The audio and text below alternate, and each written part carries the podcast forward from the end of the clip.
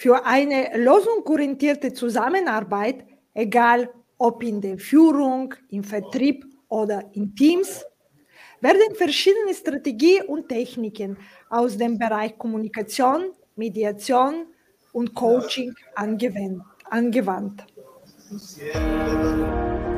Espresso Talk bietet Unternehmerinnen online ein Podium zum Entdecken der digitalen Transformation mit Omni-Blick. Fremde Perspektiven und digitale Sichtweisen stehen in den nächsten 15 Minuten am Programm.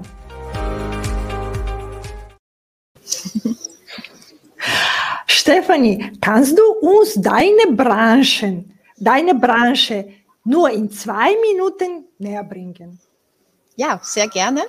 Ähm, zuerst mal Hallo an alle Zuschauer da draußen. Ähm, ich versuche euch meine Branche jetzt wirklich ganz kurz äh, näher zu bringen.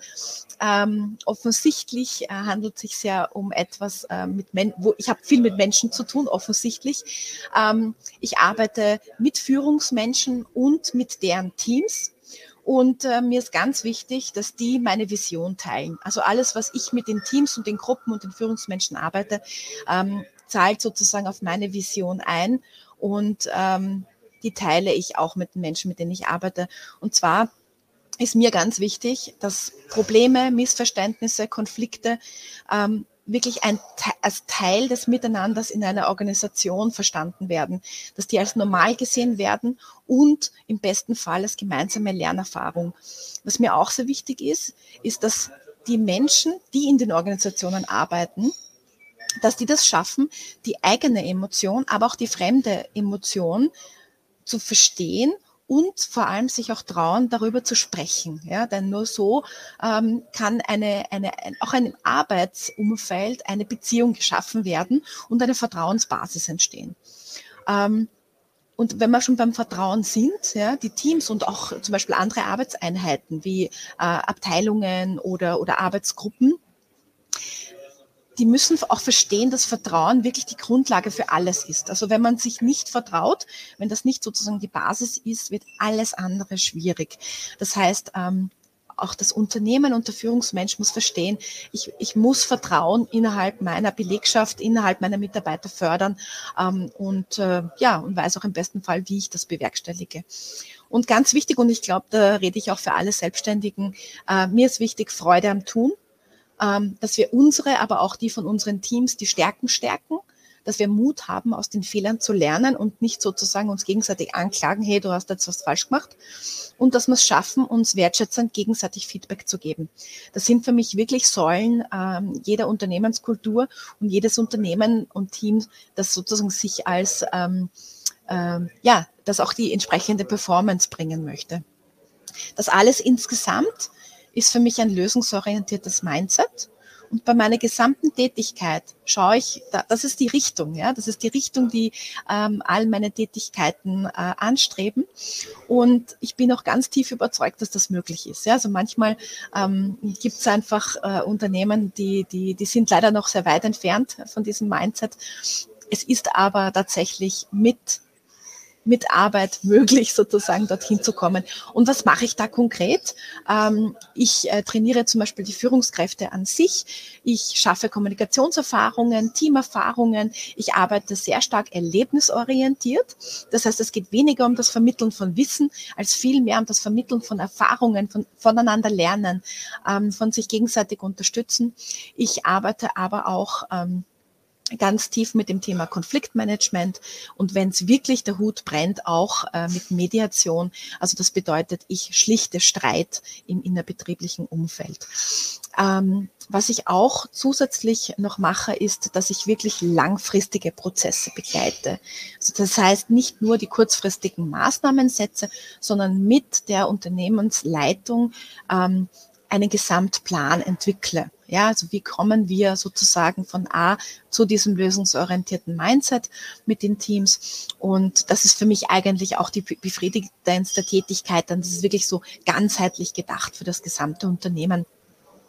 Ähm, und ganz kurz vielleicht noch zum Ende, wer sind so meine Kunden? Also das heißt wirklich so, ähm, die Bandbreite erstreckt sich zwischen ähm, Familienunternehmen, aber auch internationale Konzerne, wo ich so mit einzelnen Abteilungen zusammenarbeite, äh, Vereine, NGOs, aber auch Selbstständige, mit denen ich Konfliktcoaching mache ähm, und auch kommunale Einrichtungen. Also ich arbeite auch zum Beispiel mit der Stadtgemeinde Tulln zusammen.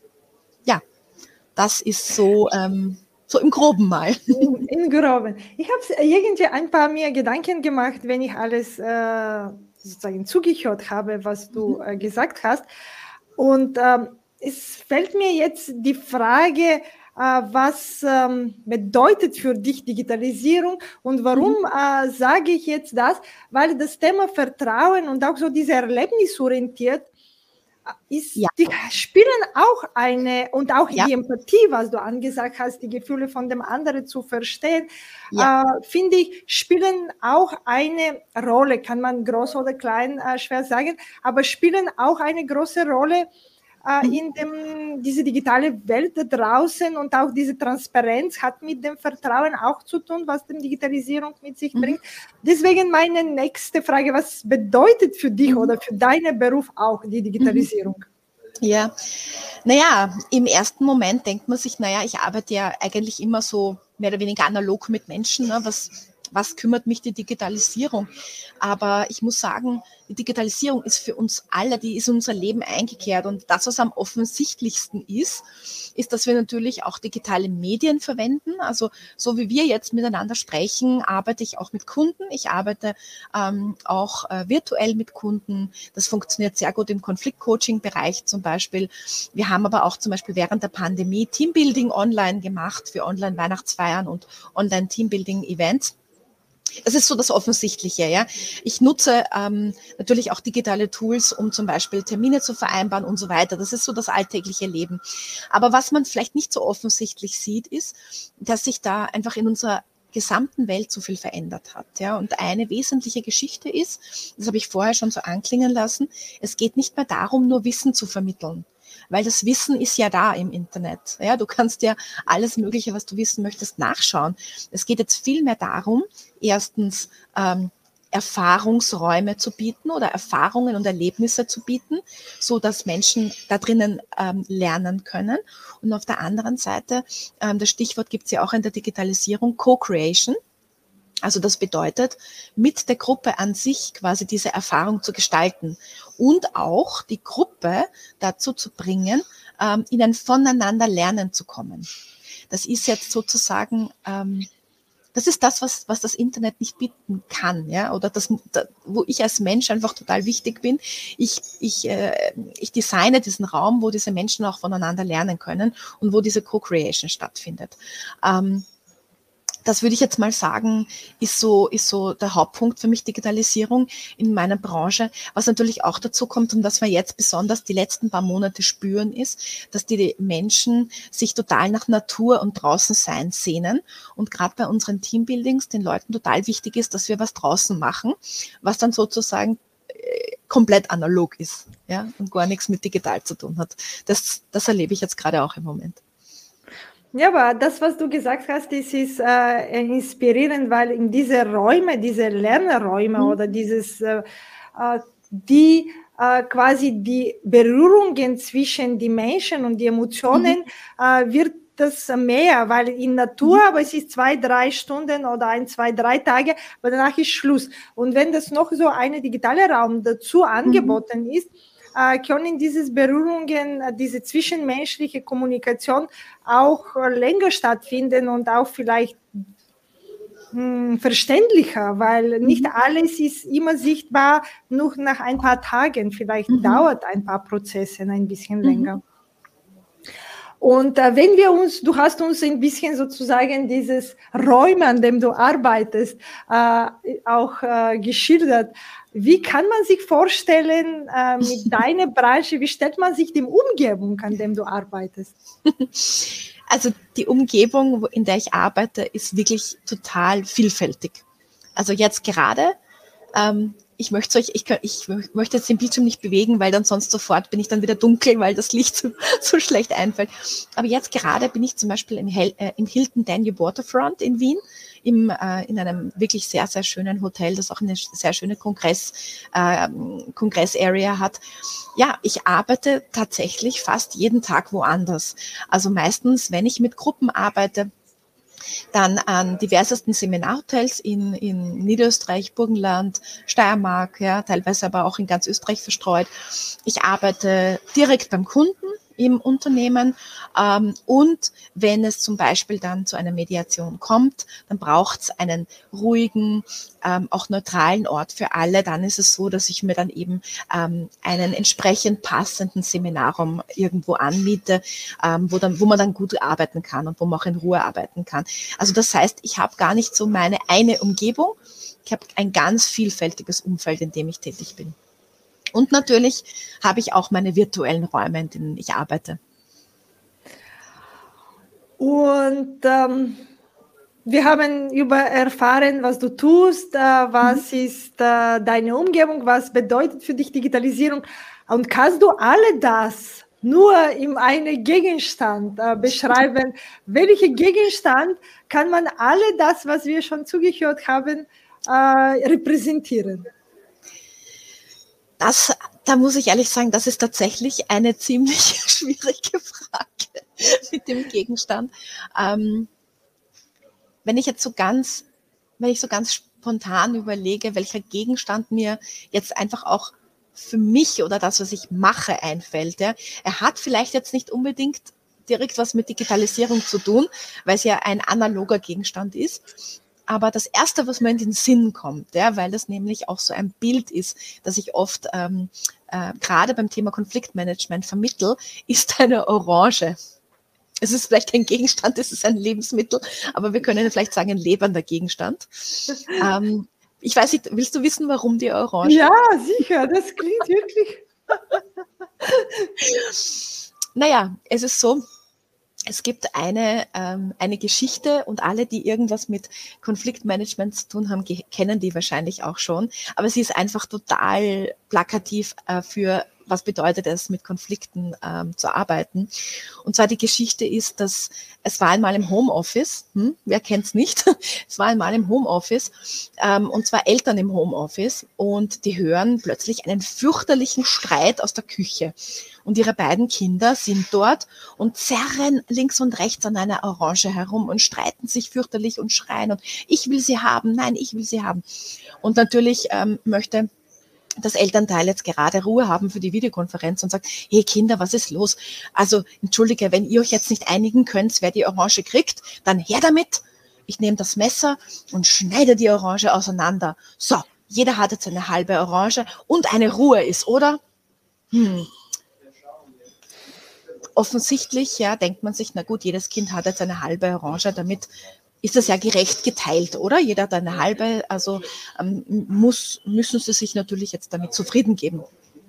Was das Elternteil nicht äh, bedacht hat oder quasi in diesem Stressmoment auch nicht die Zeit hatte oder die Ruhe hatte zu überlegen oder zu fragen ist, was stand dann hinter dem Streit? Ja, was stand, warum wollten die Kinder diese Orange beide haben? Und dann hat sich herausgestellt, das eine Kind, also beide sind natürlich jetzt unzufrieden mit der halben Orange. Das eine Kind wollte nämlich die ganze Orange haben, um damit eine Duftorange in der, in der Schule zu basteln. Und das andere Kind wollte sich eigentlich einen Orangensaft machen. Ja, also im Endeffekt hat jetzt leider zwar jeder eine halbe Orange, aber nicht die Lösung bekommen, die es ursprünglich wollte, die hätte man wahrscheinlich erreicht, wenn man eben mit den Beteiligten, also sprich mit den beiden Kindern gesprochen hätte, Fragen gestellt hätte, herausgefunden hätte, was liegt denn hinter dem Streit. Und dann hätte man gemeinsam eine Lösung zusammengebracht, ja, wo man sich vielleicht an eine zweite Orange organisiert oder sagt, okay, wir pressen sie aus, ganz vorsichtig, und dann kann das andere Kind die Hülle zum Beispiel noch zum Basteln mitnehmen. Also es ist einfach eine, eine sinnbildhafte Geschichte, ähm, was oft hinter unseren Konflikten steckt oder wie oft die schnellen Lösungen vielleicht doch nicht die Lösungen sind, die für alle einen Vorteil bringen. Ja, das ist, Das ist sicher eine Gedanke wert. Es hat nicht mit dem Thema zu tun, weil wenn du die Orangen gesagt hast, ich habe es, warum auch immer, das mir auf Spanisch gemerkt, ich kann äh, nicht wirklich Spanisch, Media mhm. Und quasi mhm. kann man für seine bessere Hälfte äh, das sagen. Und deswegen ist es auch hier die Wertung, wer von die beiden Seiten ist die bessere Hälfte. Deswegen vielleicht hat es auch mit dem Konfliktmanagement zu tun, jetzt wenn ich die Geschichte kenne, hat vielleicht. man... Äh, hat man auch diese Konfliktpotenzial drinnen, auch in so einem Satz, hm, wo man quasi als gut anscheinend gedacht genau, ist. Genau, kann durchaus, kann durchaus sein, ja. Kann durchaus sein. Deswegen jetzt habe ich auch ein anderes Bild über diesen Satz, wo ich es gemerkt habe. Schon vor so viele Jahre. Ah, und ich komme mit meiner letzten Frage. Wenn du, wieder kommen wir von all diese Informationen und diese, was du alles uns jetzt kommuniziert hast, kannst du das alles mit drei Hashtags zusammenfassen?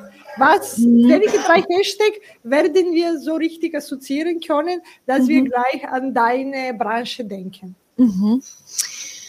Hm, ich befürchte, ich kann mich jetzt nicht so ganz kurz halten, aber ich, ich versuche es in drei Hashtags. Also ich würde mal sagen, auf jeden Fall Hashtag lösungsorientiert, weil ähm, immerhin lösungsorientiert ist meine Website, lösungsorientiert ist mein Mindset, lösungsorientiert ist das, was ich auch für meine Kunden bewirken möchte, ja, so lösungsorientierte Teams, lösungsorientierte Führungskräfte. Ähm, und dann soll das ganze ja auch ein freudvoller Prozess sein. Also ist mein zweiter Hashtag zuversichtlich gemeinsam Lösungen finden, weil ich finde, ähm, das Ganze soll eben zuversichtlich passieren. Es soll ein angenehmer Prozess sein dorthin. Ähm, und der letzte Hashtag ist einer meiner Lieblingssprüche aus, aus der Mediation und aus dem Konfliktmanagement. Hashtag, wer will, findet Wege, wer nicht will, findet Gründe. Und kannst du nur vielleicht mit einem Satz das, äh, das letzte Hashtag, das Unterschied zwischen Wege und Gründe, äh, vielleicht sagen, wo liegt ja, dieses? Äh, kurz erklären. Genau, ja. Naja, das habt ihr, also jeder, der zusieht, ähm, vielleicht habt ihr das auch schon mal so erlebt. Ähm, man möchte irgendwo eine Veränderung anstoßen oder man gibt jemandem Feedback und so weiter und sagt, könnte man das, das, an, das nächste Mal vielleicht so und so machen, ja. Hm.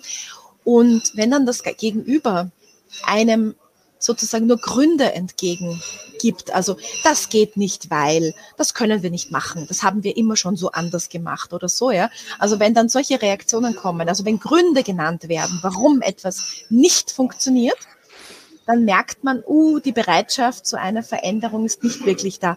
Wenn jemand wirklich eine Lösung finden möchte, ja, und man weiß aber noch nicht äh, wie, dann versucht derjenige Wege zu finden dann sagt er vielleicht, okay, was ist, wenn man, ähm, das ist vielleicht etwas komplizierter, was ist, wenn wir uns einen Termin ausmachen? Setzen wir uns gemeinsam zusammen und überlegen XYZ.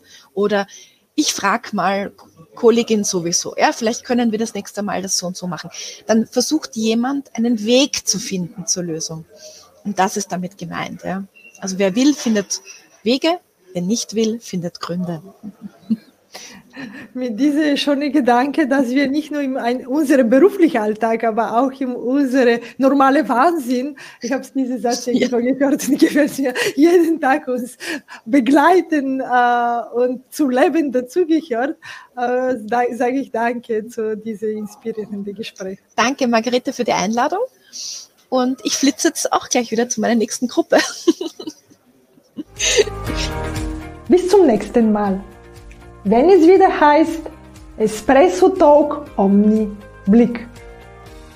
Margarita Mischewa, deine digitale Mutmacherin. Apropos digital, für mehr Digitalisierung abonniere Online Podium.